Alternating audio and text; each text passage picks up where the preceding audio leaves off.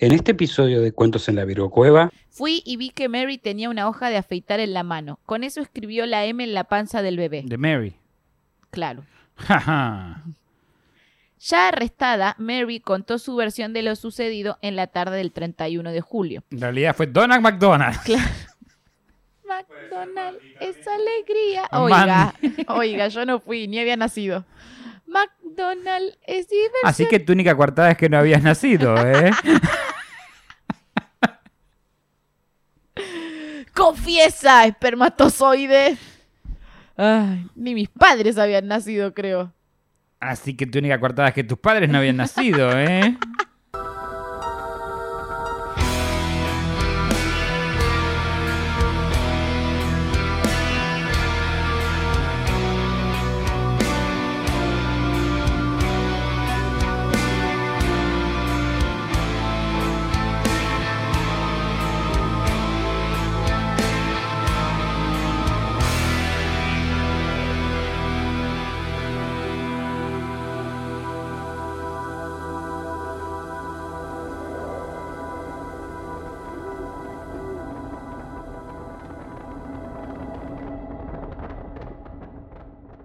Bienvenidos a Cuentos en la Virgo Cueva, el podcast donde hablaremos de distintos acontecimientos. Entre ellos pueden ser casos paranormales, de criminología extraterrestre, otros eventos o todo lo que consideremos ser contado en la Virgo Cueva. Mi nombre es Mandy Potter y me acompaña como y siempre el gran Cristian Frigo. Hola, mi nombre es Cristian Frío. Estoy acá para hacer comentarios innecesarios, inapropiados. Se trata de meterle humor a temas que normalmente no lo tienen. Y además hoy tenemos una invitada especial que la vamos a recibir con un fuerte aplauso.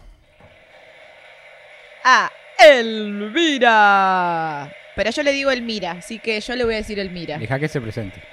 Hola chicos, ¿cómo andan tanto tiempo? Gracias. Gracias por tantas palabras de elocuencia, Elmira. Pero bueno, ¿vos cómo estás? ¿Todo bien? No, No, así de una, no. no, Nah. no.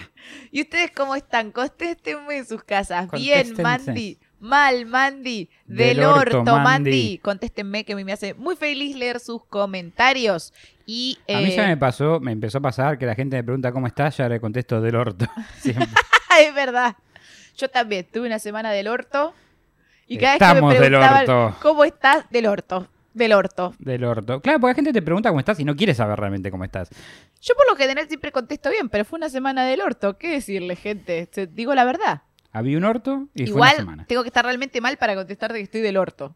En Mm, fin, Tengo que estar normal. vamos a, vamos a empezar. Bueno, para este episodio quiero agradecer en particular a mi hermana Tati, quien fue la que leyó y resumió la bibliografía. Así que, aplausos.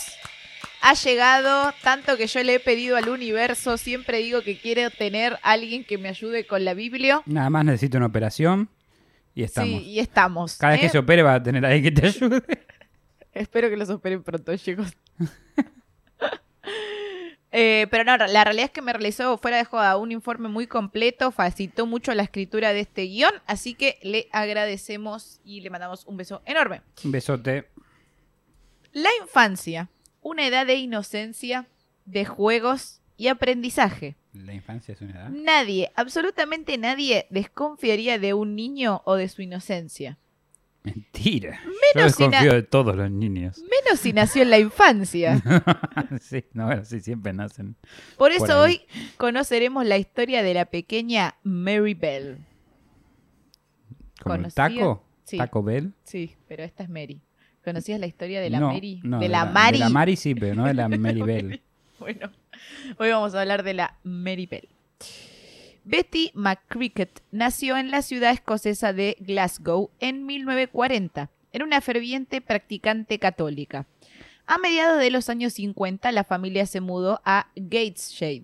Betty empezó a beber y experimentar con drogas, a tener relaciones sexuales ocasionales. Ah, Producto de toda esta vida de excesos, quedó embarazada a mediados de 1956.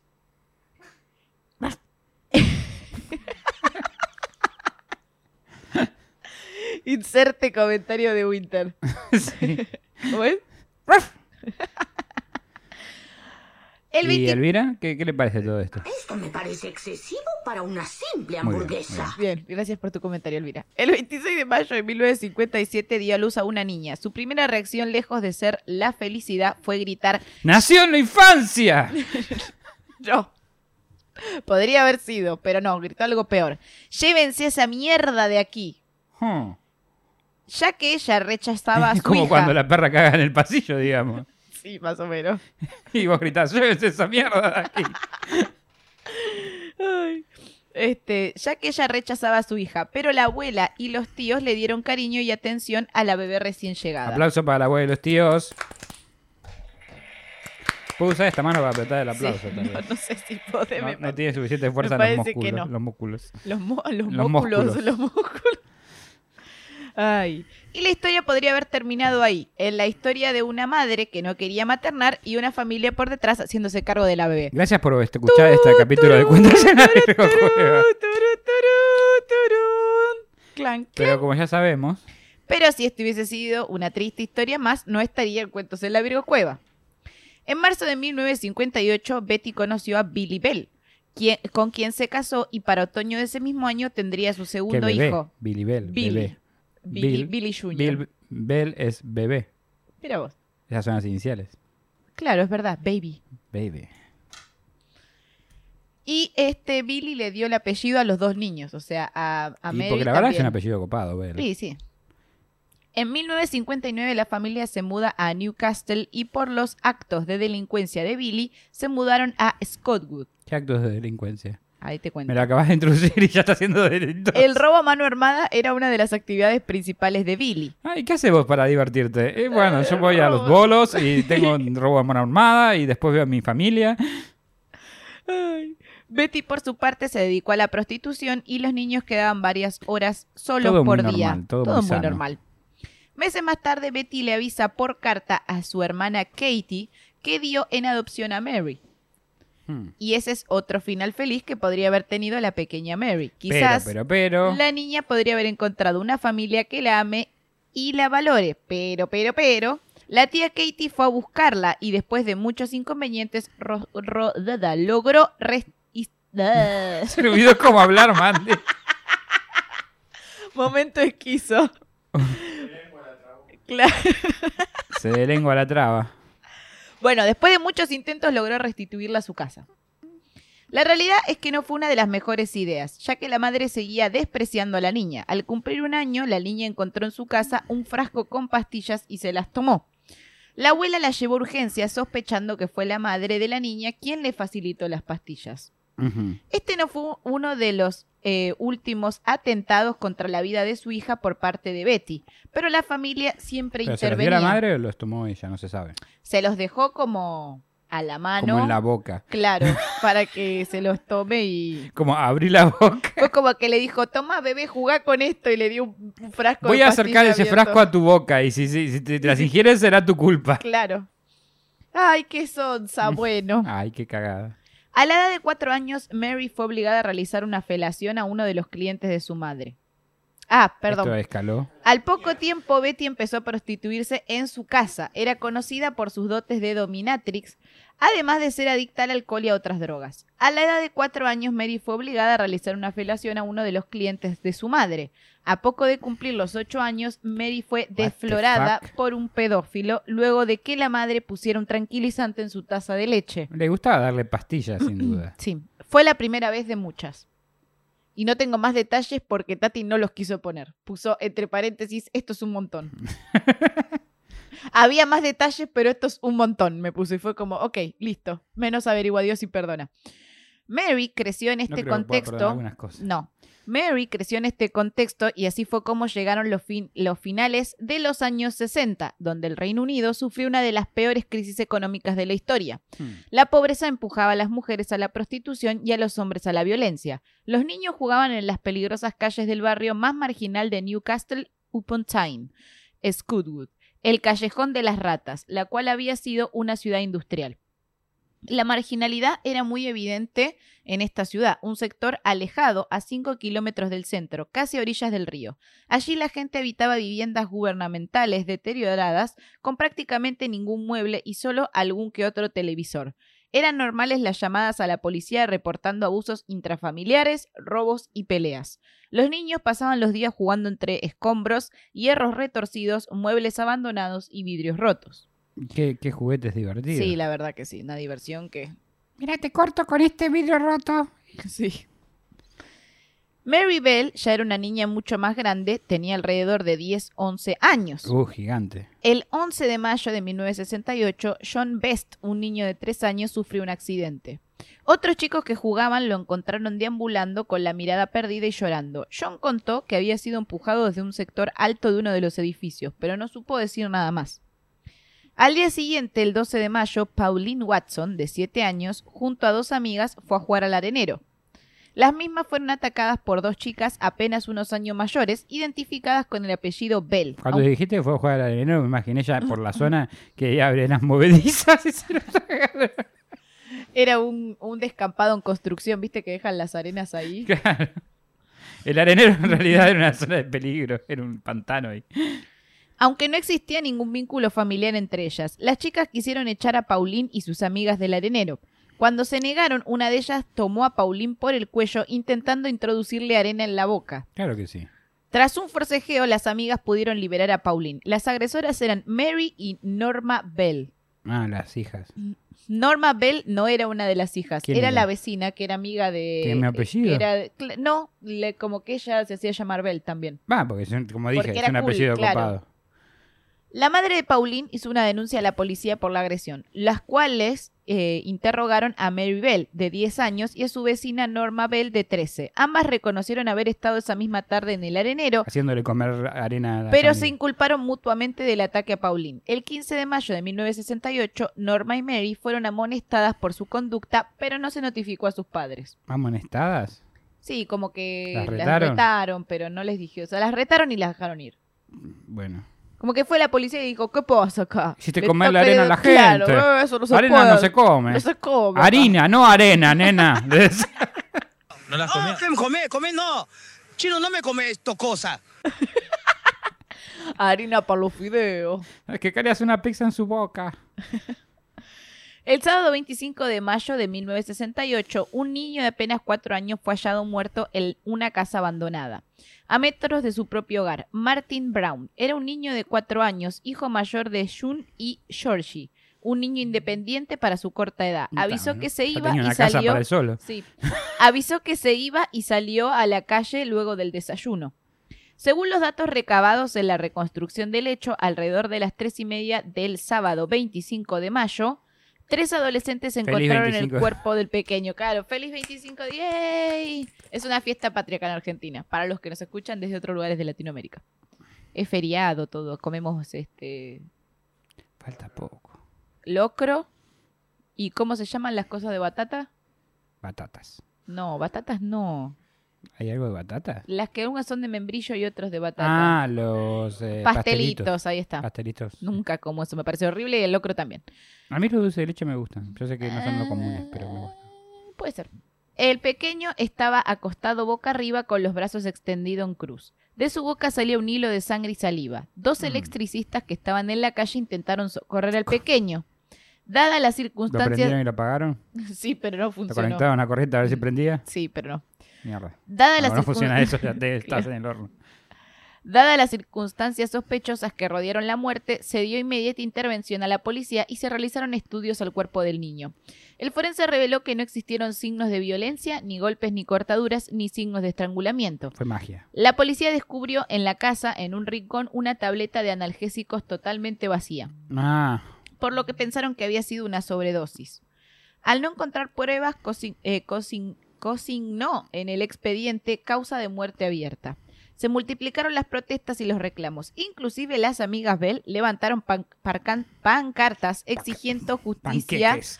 para Martin y mejores condiciones de vida para todos. Al día siguiente de la muerte de Martin era el cumpleaños de Mary, el cual celebró en la casa de Norma. Durante el festejo, Mary se tiró sobre Susan, hermana de Norma, y rodeándole el cuello con las manos intentó estrangularla. El 27 de mayo de Todo muy normal. Sí, el 27 de mayo, la guardería donde Martin Brown asistía fue atacada. Encontraron algunas notas, se podía leer, cuidado, hay asesinos por ahí. Yo asesino para, para poder volver. Joder, hemos asesinado. Nosotros Joder. asesinamos a Martin Brown. Jódete, bastardo. La policía notó que se alteraban dos caligrafías diferentes, pero de trazos infantiles. Las niñas intentaron ingresar nuevamente a la guardería, pero al sonar la, de la nueva alarma acudió la policía. Al interrogarlas, las dos desconocieron alguna intromisión anterior y se culparon mutuamente sobre quién había tenido la idea de entrar. Siempre se culpan entre Sí. ellas. No fui yo, fue ella. No fui yo, fue ella, no fue ella, no fue ella. Un tanto enemistadas después del fallido intento de entrar a la guardería, Mary ideó un plan para exponer a su amiga y hacerla quedar como la culpable de la muerte de Martin Brown. Mary Bell contó frente a algunos vecinos y conocidos como Norma había asesinado al chico. Puso sus manos en la garganta de Marty Brown y apretó, y él simplemente se cayó. Pero bueno, como no había en el cuerpo rastros de estrangulamiento, quedó como en la nada. O sea, no estaban buscando culpables, pero Mari querían culpar a la amiga.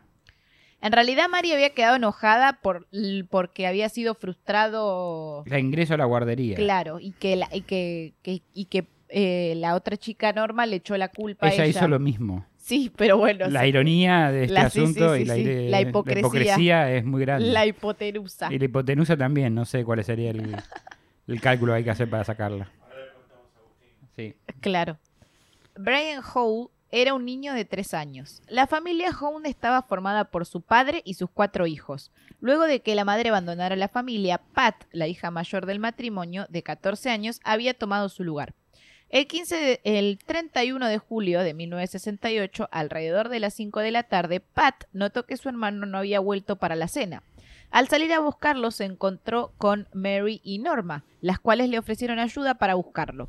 Luego de una larga búsqueda, Mary, apuntando con la mano hacia unos, hacia unos gigantescos bloques de concreto, dijo, podría estar jugando por ahí, detrás de los bloques o Ahí, escondido. justo, del costado del Sí. cuarto a la derecha. Norma, por el contrario, aseguró que el, niño nunca iba ahí. A las 7 de la tarde, la hermana mayor del pequeño desapareció. eh, del pequeño desaparecido avisó a la policía. Tres horas más tarde tuvieron que pasar eh, hasta hallarle. En la zona de edificios abandonados hallaron sobre las 11 de la noche al niño, tendido sobre un bloque de cemento y detrás de una enorme montaña de escombros. Estaba vestido, acostado boca arriba, y su cuerpo había sido semicubierto con pastos. Tenía signos visibles de haber sido estrangulado. La nariz Este sí. presentaba algunos rasguños y de la comisura de sus labios entreabiertos de un impactante color violeta salía un hilo de saliva y sangre. Hmm. Una segunda mirada al cuerpo detonó que tenía marcas de presión y rasguños en el cuello. Obviamente fue un gato enojado. Sí. A pocos metros encontraron unas tijeras. Tenía una hoja rota y la otra doblada hacia atrás. Le faltaban algunos mechones de pelo. Un peluquero renegado. habían intentado cercenarle el pene y presentaba No. cortaduras poco profundas en las piernas. También encontraron una especie de firma del asesino en el abdomen. El asesino había grabado una letra N reconvertida a continuación en una M con una punta de las tijeras. En vez de zorro, el morro. El morro. Che, Era- pero, o sea, todo diferente. Al primer, al primer pibe no tenía ninguna marca de nada y a este le hicieron mierda. A este lo hicieron pelotita, sí. Luego de una exhaustiva investigación, el forense comunicó un dato que des- des- deslocó, descolocó, dislocó, descolocó a todos. Por la fuerza aplicada en la estrangulación y la sección de cuello marcada hasta donde había llegado el victimario, el asesino era un niño. Eventualmente una persona con poca fuerza y manos pequeñas. ¿Era un niño o un enano? Alguna de un las niño dos. o un enano. Hemos bajado nuestra- nuestras cosas a un niño o un enano. La autopsia indica que la hora de la muerte se encontraba entre las 3 y las 4 de la tarde del 31 de julio. La policía interrogó a más de 1.200 niños entre, de entre 3 y 15 años. ¿Por qué interrogaban a alguien de 3 años, tipo? Sí, no sé, que con tres años puedes tener la fuerza para estrangular a otro Me chico imagino al policía en la mesa. Ok, Bobby, dime la verdad. No, pero tenían ¿Fuiste el policía tú? bueno y el policía malo. Claro. Y eh, venía el policía, tengo tu biberón. y el biberón se lo daré a tu mejor amigo si tú no hablas. ¿Quieres un caramelo, Bobby? Me dijeron que este caramelo de... ¡Ay, que lo que quiero acá! Le dice. ¿No, Elvira? Momento, los rinocerontes no nacen en huevos. Muchas gracias por tus palabras, Gracias, Elvira. Elvira. Elvira, siempre tan sabia. Ella, ella es la que le, le pone coherencia a la mesa. Totalmente. Es la Nos única baja cuerda. en Sí, sí, sí. Nos, nos ilumina. Está un poco dura hoy. Sí, está, está dura. Pero la queremos así, dura y todo. Metan conmigo, tengo bien. Muy bien, muchas gracias. Mediante un cuestionario que se entregó en más de mil casas de la zona. Ah, fue por cuestionario. Bueno, peor todavía. El papi y la mami, bueno, a ver. ¿Tenés tendencia a matar a este otro chico? Como esos cuestionarios online, viste, que sabes a dónde están apuntando desde el principio.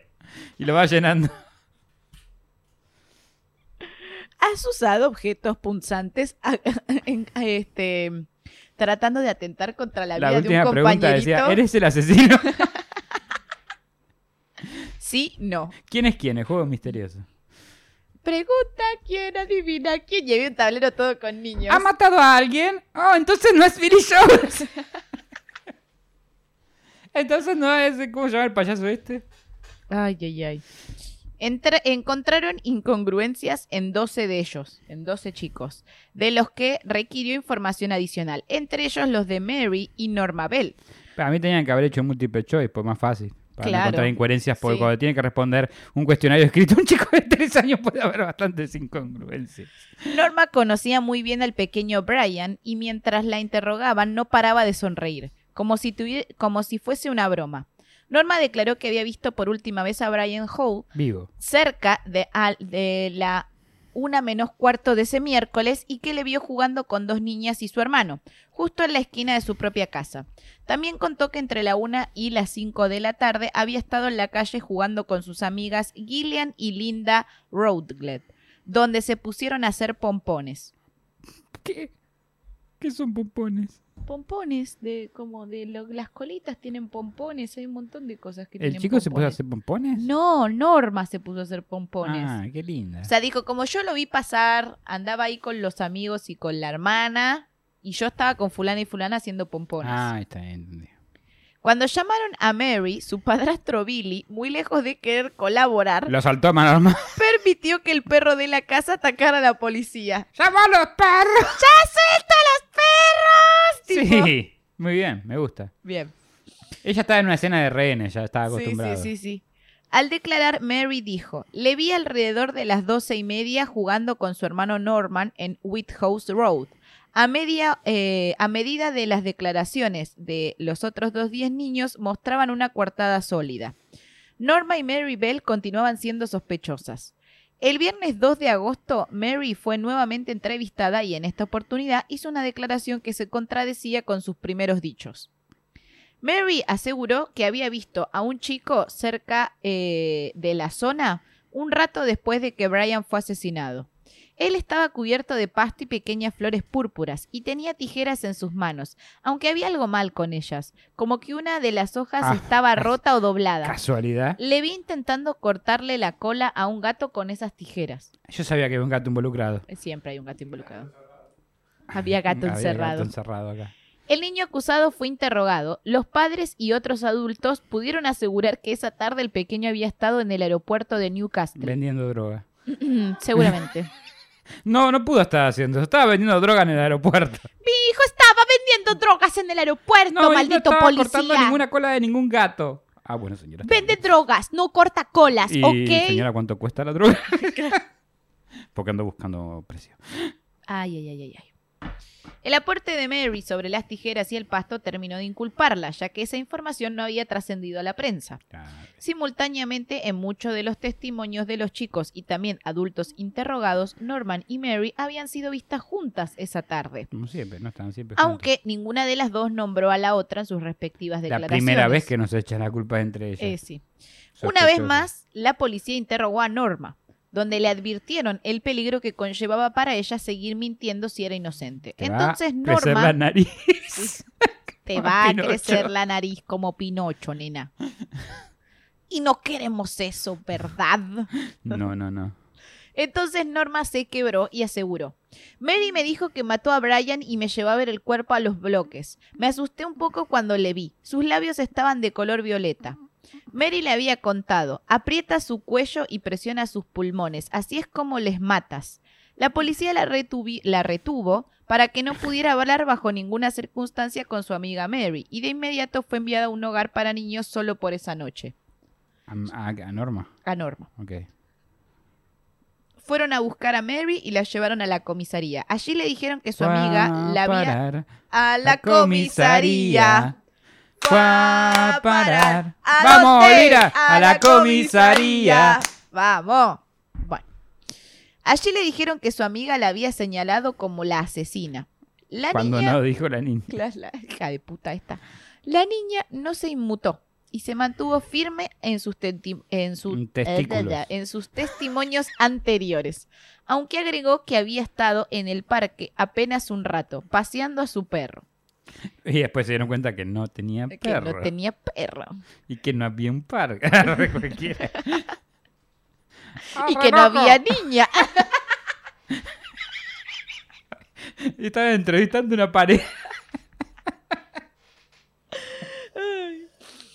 Esa niña solo vive en tu mente, agente. Buen trabajo policíaco. El detective a cargo del caso le contó a Mary, casi en forma de infidencia. Tengo motivos para creer que cuando estaba cerca de los bloques de concreto con Norma, un hombre les gritó a unos niños que estaban cerca y ustedes saliendo, salieron corriendo desde ¿Qué les donde? Brian estaba tirado. Este hombre probablemente te conozca. Y Mary respondió, ese señor debería tener una muy buena vista. Y le preguntaron, ¿por qué debería tener una muy buena vista? Porque él fue muy listo para verme cuando yo no estaba ahí. ¡Ja! No solo tenía buena vista, tenía vista extraña. No voy a hacer más declaraciones. Ya hice muchas declaraciones. Siempre es por mí por quien ustedes vienen. Norma es una mentirosa. Ella siempre intenta meterme en problemas. Fue esa la primera vez que se la vio nerviosa, pero de todas maneras aseguró, yo, Mary Flora Bell, deseo hacer una declaración. Quiero que alguien escriba lo que digo. Fui avisada de que no tengo que decir nada a menos que desee hacerlo, pero todo lo que diga puede ser presentado como evidencia. Mira la pibita, ¿eh? Ah, 11 tenía. 11 años. ¿Ah? ¿Más viva?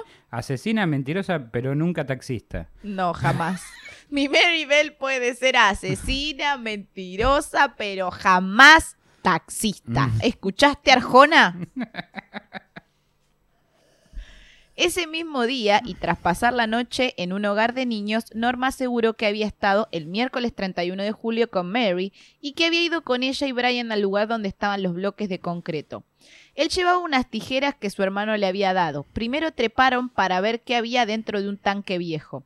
Cambiaron de, de juego y fue entonces cuando Mary acostó al pequeño en el pasto.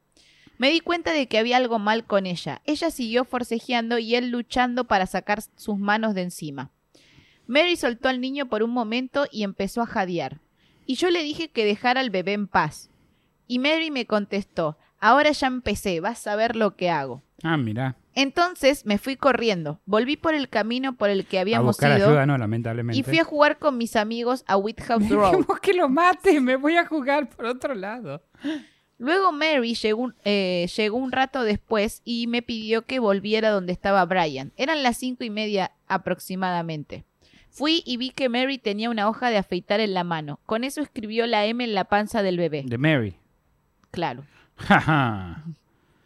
Ya arrestada, Mary contó su versión de lo sucedido en la tarde del 31 de julio. En realidad fue Donald McDonald. McDonald es alegría. Oiga, oiga, yo no fui, ni había nacido. McDonald es diversión. Así que tu única coartada es que no habías nacido, ¿eh? Confiesa, espermatozoide. Ay, ni mis padres habían nacido, creo. Así que tu única coartada es que tus padres no habían nacido, ¿eh? Sí. Em, Muy, muy, muy débil. Ya arrestada, Mary contó su versión de lo sucedido en la tarde del 31 de julio. En la primera confesión, su historia era que Norma había asesinado al pequeño. Claro, porque le echaba culpa a la amiga. Para el final del relato de cómo Norma había asesinado al niño, Mary presidente. contó cómo lo tapó y ella le dijo que no tenía nada que ver, pero que no la iba a delatar.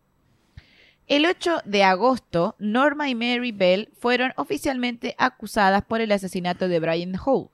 La primera noche separadas apenas por una reja, las chicas se la pasaron gritando. Sí, se acusaban la una de la otra de la situación que estaban viviendo y de los hechos que estaban inculpadas. Norma fue vencida por el sueño mientras que Mary, temerosa de orinarse en la cama de su celda, no logró dormir.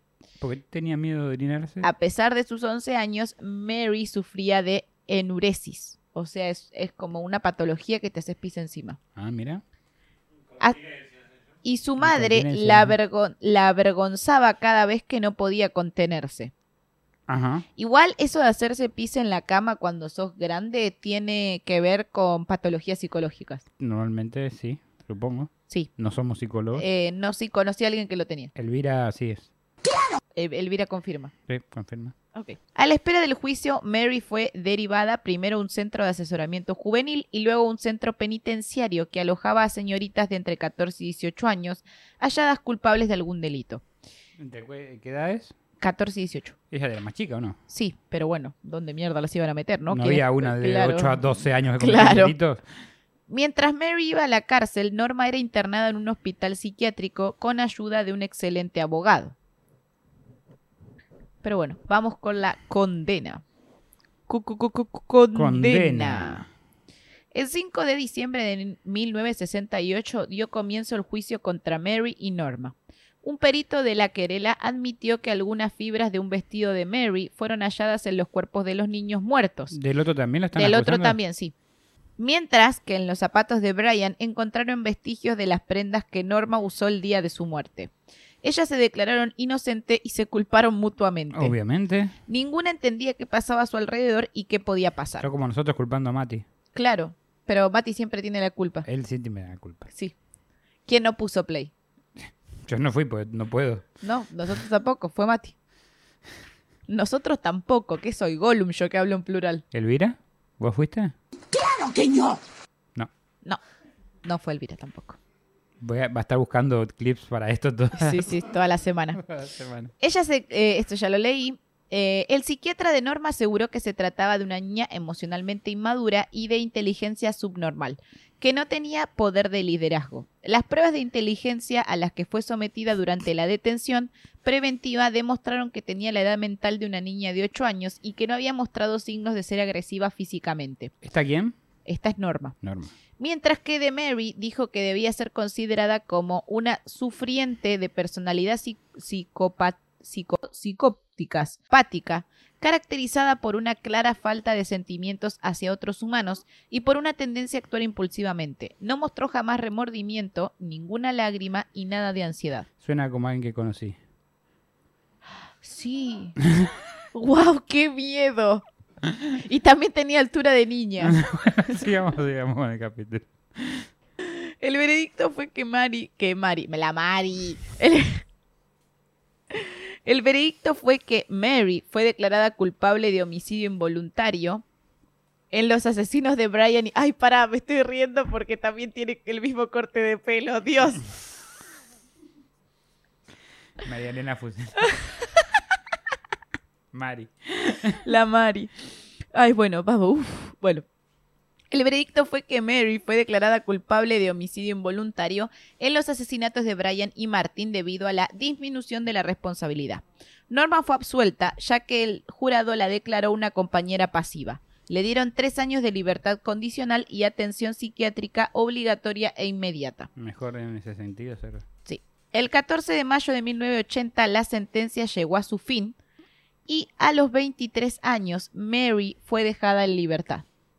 ¿Cuánto tiempo estuvo entonces? 16 años casi. ¿Matar a dos chicos? Sí. Qué negocio. Lo que sí... Salió re joven. digo. Me lo salté. Igual sí, pero también entró a los 12 años presa. Está bien, pero yo creo que la casa donde vivía no sé si era peor que la cárcel. Sí. Lo que sí leí es que se fugó. En el medio se fugó. Y encima se fugó. Se fugó, le- la cambiaron de lugar un montón de veces porque como era menor de edad, no la podían dejar en un penal. No. Entonces la tenían que dejar en algún eh, lugar de menores, pero nada. No tiene mucha seguridad. pero no verdad. tiene mucha seguridad porque era peligrosa para otros niños. Entonces la tenían que tener aislada. También lo que decían es que el padrastro... Son como los grupos Sí. acá de- del edificio que dejan la puerta abierta y dicen ¡Qué disidia! ¿Qué dice? En serio usan esa palabra. Sí. ¡Qué disidia! Dejaron la puerta de la escalera abierta. Qué desgracia. Qué desgracia tan terrible. Eh, Ojalá el, el- el padre la, la siguió yendo a ver un tiempo hasta que lo metieron preso también. A saltar el penal. Sí. Y la madre fue a verla un par de veces. Tenía clientes ahí. eh, no, fue a verla un par de veces. Como que fue primero son de paz. Y después le, le pedía que dibujen juntas. Y después lo que hacía era salir y venderle a la prensa los dibujos de la hija. Y dar entrevistas y decir que la hija estaba loca. Nada, la madre se aprovechó La madre se aprovechó de ella desde que era chiquita, desde siempre. desde siempre. La madre es la culpable de todo esto. Sí, sí. Sí, Sin duda. sí, sí. O sea, lo que, las cosas que estaban entre paréntesis que se me parece mucho, me parece que fueron lo que llevaron a que ella termine siendo así. Después la metieron presa. A la mayoría de los 18 años le quisieron dar la libertad, pero al final no se la dieron. Porque mató Eh, a alguien más. No, no. O sea, como que dijeron que, que tenía, que estaba mejor. O sea, dijeron que cuando la veía la madre, su estado emocional se reducía. Pero que cuando ella estaba sola, Estaba mejor. estaba mejor. Eh, entonces dijeron, bueno, como está mejor, la podemos liberar. Al final el juez. Porque no se junte con la madre. Claro, al final el juez no le cedió la libertad, la metieron en un penal, salió con un carcelero, obvio, eh, quedó embarazada, pero después lo abortó porque no le iban a dar la custodia del hijo, lo iban a dar en adopción, Claro, entonces pues prefirió, claro, claro. prefirió eh, abortarlo. Después trabajó eh, un tiempo en una fábrica, trabajó como camarera, o sea, estando Esto presa. Estando presa, ah, mira. Sí, sí, estando presa y porque después de un tiempo estuvo en una granja como de, todos de lados se presos. la habían llevado. Eh, o sea, estuvo como una, en una granja de presos y ahí podía trabajar, trabajó como camarera, trabajó en una trabajó en la fábrica y después finalmente a los 23 años de edad la dejaron en, en libertad. Mira, Pero tenemos más datitos. a ver. A mediados de 1982, Mary conoció a un muchacho algunos años más joven que ella y se enamoró. Se mudó con su pareja y al poco tiempo se casaron y Ah. el 25 de mayo nació su hija. Mary dio a luz a su hija exactamente 16 años después de haber cometido su primer asesinato. Qué linda manera de conmemorarlo. Qué ironía. Pero Pero qué ironía, querida. Él no te entrega nada. Bueno, Mary logró la autorización para criarla, aunque la tutela quedó en manos de la corte. O sea, ella la podía tener con ella, pero la tutela legal la tenía la corte, o sea que se la podían sacar por cualquier cosa. Ajá. Pero no hizo falta. Si mataba a otro chico, por ejemplo. Sí. En 1988 el matrimonio llegó a su fin. Mary refirió que su esposo salía demasiado y que en ocasiones al regresar ebrio se ponía violento. Con el tiempo conoció a otro hombre y reinició su familia. Luego de años de esconderse de la sociedad cambiando su nombre, fue descubierta, eh, va, ella en realidad lo hizo público porque publicó su autobiografía. Ah, mira. Sí, tranquila. Ya había cumplido su condena igual. Sí, ¿Admitió? no, nunca admitió. ¿Y qué- Nunca admiten los asesinos. Alguno que sí. Sí, pero los menos. A esa altura su hija ya tenía 14 años. Pero a mí, capaz esta información la tenés, capaz no. Pero me interesa saber qué tal fue como madre. Porque ella, como tuvo una madre de mierda, no sé si ella. Ahí vamos, ahí vamos a eso. A esa altura su hija ya tenía... Ah, perdón, no las publicó ella, no la autopublicó, la publicaron. Ah, entonces en ese libro sí era culpable. Sí, sí, era culpable. Perdón, me equivoqué yo. Error de redacción, discúlpenme. A esa altura su hija ya tenía 14 años y se... Ah, porque si no, no haces un libro de algo que no pasó. Claro, no, tal cual. No, bueno, eh, Bueno, bueno, pasa, me inju- me injusta- injustamente me, me acusaron de esto. Mira, voy a hacer un upgrade de un caso viejo. Robledo Puch aparentemente está por salir preso. Este, ¿Está por salir preso? Está por salir de la prisión, bueno. ¿Está por salir en libertad? ¿Querés decir? Claro, eso. de ¿No, estar Elvira? preso. Usted está mal. Todo este maldito sistema está mal. Totalmente. Este, perdón, Elvira, discúlpame. Este, Te disculpa. me disculpa, qué bueno. Este, Es su está, manera de está decirlo, por salir especial. de la prisión. Él puede salir y escribir un libro. O venir a matarnos. de, también, esperemos que no. Creo que tiene más gente antes que nosotros. Bien, estamos. Eh, capaz muere antes de llegar. claro, sí. Este, pero a lo que voy es, él podría escribir un libro a- diciendo que estuvo toda la vida preso en pos de una injusticia. Como poder podría, pero bueno, o sea, en fin, pero no lo escribió ella, lo escribió otra persona y ahí saltó la ficha de que era ella, la hija tenía 14 años Y se enteró y se así. enteró por la prensa quién era realmente su madre, Ah, mira. la cual le contó su historia al tener que mudarse y cambiar sus nombres nuevamente. La historia que- según ella. Sí, claro. Obviamente Mary luchó eh, para y pudo conseguir que no pudieran divulgar sus nuevos nombres y poder, subi- es poder vivir su vida sin que la persiga su pasado. La última noticia que se tuvo de ella fue que a los 51 años fue abuela de un niño. Mira, Y eso es lo último que se sabe. No se sabe si está viva a esta altura de la vida, si está muerta, si es una abuela está feliz. bien. La- eh, yo, yo lo que espero que, que, bueno, bueno, mató dos chicos igual, o sea que también muy mal. Sí. Pero espero que por lo menos, por lo que me decís y cómo siguió la familia, mm, las hijas no, no corrieron la misma suerte que ella, no la escribió igual de mal que la madre la crió a ella, no le hizo lo que, o sea, como que... Sí, Pueden tener traumas más, trauma- traumas menos. en este caso creo que si la hubiesen sacado del lado de la madre desde chiquita, no hubiese pasado nada. Porque obviamente parece que mejoró estando presa. Sí, si la familia no la hubiese abandonado. Este es uno de los pocos casos donde te puedo decir, la prisión sirvió. Sí, en realidad yo creo que lo que llevó a Mary Bell a ser Mary Bell es el hecho de que Le pusieron ese nombre cuando nació. no, de tener, bueno, sí, además, no, de tener una madre tan nociva, digo, debe ser muy jodido crecer en una casa donde, donde ves las cosas que ves y donde... Te hacen participar de esas cosas. Sí, donde te hacen participar a partir de los cuatro años de esas cosas, Nah, donde ocho. ya cuatro. Eh, A los cuatro años la hicieron hacer una filiación. pensé que era de los ocho. A los ocho la defloraron. Ay, qué, qué- qué- qué terrible. Las dos cosas son terribles, Sí, sí, pero, sí, pero me parece que evidentemente esa niña tenía un montón de resentimiento y un montón de... Y se la tomaba con gente que podía, que eran chicos más claro, chicos que eran ella. chicos más chicos que ella, que capaz, bueno, no sé, no somos psicólogos, pero capaz no había una... Elvira sí. Sí, Elvira sí. Este, no había una noción de lo que estaba haciendo. Esa, eso que dijo el psiquiatra de que no tenía empatía. Y no.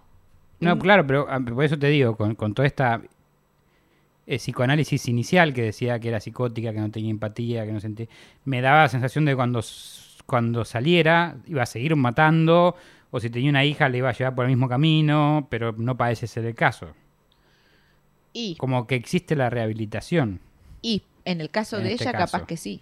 Porque pensá que entró es raro, a los porque 12 en este años. podcast normalmente no vemos no, mucha no vemos rehabilitación. muchas rehabilitaciones. Hay que ver igual los no deja de ser una asesina de, de dos chicos que, o sea, dos, dos, dos chicos perdieron su vida, no tuvieron vida gracias a ella. Sí. O sea que no la estamos felicitando, destruidas. pero bueno, es bueno ver que hemos visto gente que mató a más gente y jamás se rehabilitó, sino que cada vez era peor, ¿no? Sí, y además en este caso, a mí lo que me cuesta es, me cuesta un montón es no tenerle lástima, no sentir lástima, no, no pensar y bueno, pero Sí, no, las, las circunstancias. ¿qué podemos ¿Sabes? A mí, esperar a mí, de por ejemplo, lo que me cuesta, me cuesta mucho es comer vegetales. Sí, ya me di cuenta, hijo de puta, que te cuesta. Me cuesta un montón. ¿Eh? A un guiso de lenteja y de lo de Igual lo comí, me, me gustó ese gusto. Sí, un día comiste, después Pero quedó porque yo no como seguido lo mismo. ¡Ay, qué piqui! ¿Ah, ¿Viste? Ay, ella no come. Pero bueno. Bueno, esto ha sido todo por hoy. Vámonos, pues ya estamos divagando. Este, Empezamos el divague- sobre el- todo Elvira. Sí. Una concha. Elvira, basta, por favor, te lo pido. Vamos a terminar el programa acá. Pero bueno, Cristian Frigo, ¿por dónde te podemos encontrar? Me pueden encontrar por la I como Virgo Frigo, con doble E en vez de una I, en la parte de Frigo, obviamente. Y aquí, en la Virgo Cueva, virgueando. Bueno, vayan al, al Instagram de Virgo Frigo, que últimamente pone un montón de, Encuestas, de confesiones, encuestas, de, preguntas. de preguntas anónimas y ahí le pueden tirar onda en el anonimato. Está como loco. Estoy como loco tratando de pensar quién carajo son la- cada quien. Bueno, a mí me pueden encontrar por todas mis redes sociales como Mandy Potter Ock y también acá en la Virgo Cueva. Eh, y Elvira, ¿por dónde la podemos encontrar? Me encuentran acá en la Virgo Cueva sentada ahí en sillón 20. Pensando, eh, sentada en la esquina pensando cómo fue tan gila. Y esto ha sido todo. Espero que les haya gustado. Colorín colorado, este cuento ha terminado. Voy a soplar la vela. Nos vemos la próxima semana. Gracias por acompañarnos. Besotes. Chau, chau. Chau, chau. Gracias por acompañarnos nuevamente en otra emisión de Cuentos en la Virocueva. Si les gustó, no se olviden de suscribirse y darle like. Y si no les gustó, recomiéndenlo para que otra persona también se coma el garrón como ustedes.